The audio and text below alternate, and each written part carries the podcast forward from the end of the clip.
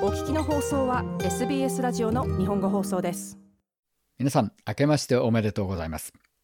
土曜日のこの時間は今年も私安西直宗が日本とオーストラリアに関連したアーティストの情報を紹介させていただきます。さて元旦おめでたいですけれども昨年僕にとって最もめでたいニュースだったのはこのバンドがやっと再発になって聴くことができるってことでしたね。そのバンドというのはオーストラリアで最も人気があった日本人3人組パンクバンドマック・ペリカンです、えー、日本語読みするとマッハ・ペリカンなんですけれどもここはあのオーストラリアで呼ばれているマック・ペリカンで通したいと思いますね。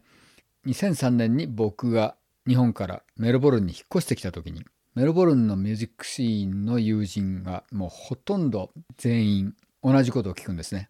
日本人ならマック・ペリカンを知ってるだろう。僕は全然聞いたことなくてえ？誰それ？みたいな話だったんですけれど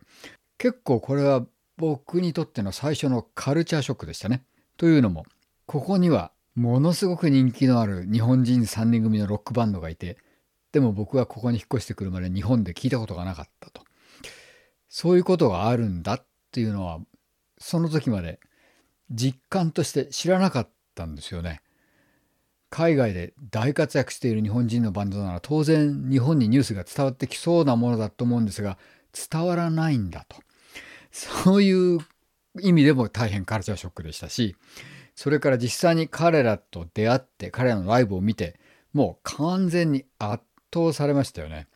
こんなにすごい生きのいいロックンロールピュアなロックンロールバンドしかも若い日本人3人組でこれだけロックの盛んなメルボルンでも圧倒的な支持を受けてると。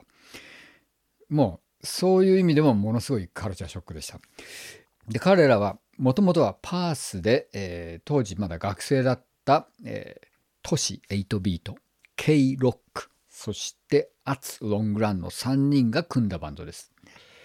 でまあ、パースではもうたちまち大人気になってもうパースはほとんどやり尽くしたということでメルボルンに1998年に移ってきてそれ以来もうメルボルンを中心にまあオーストラリア全国で大変人気のあったパンクバンドですね。僕はまあ結局友達になって最終的に彼らの、えー、公式の最後のライブこれはトートで行われたんですけれどもこれを録音させてもらったりしました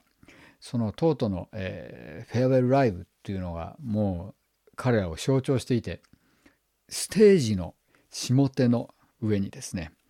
ペリカンバーっていう特別なその日だけのバーを、えー、トートのスタッフが作りましてステージの上からもビールを出すと、えー、で最前列のお客さんにもビールを出すし、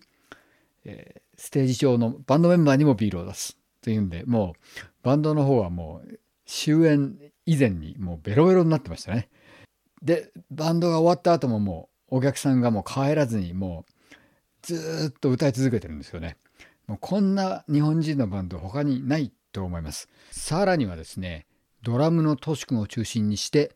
日本のバンドをオーストラリアのミュージックシーンに紹介するという活動も大変力を入れてましたね。まさに日本とオーストラリアのインディペンデントミュージックシーンの架け橋になってたバンドです。えー、このバンドがメルボルンにいたっていうことはもう本当にずっともう記録していきたかったんですけれどもなんと、えー、昨年再発になるまで長い間全て廃盤で聞くことができなかったんですよね。今はやっと配信もダウンロードも可能です。ぜひ皆さん聞いてみてください。それではと、えー、全てのカタログ聴けるようになりました。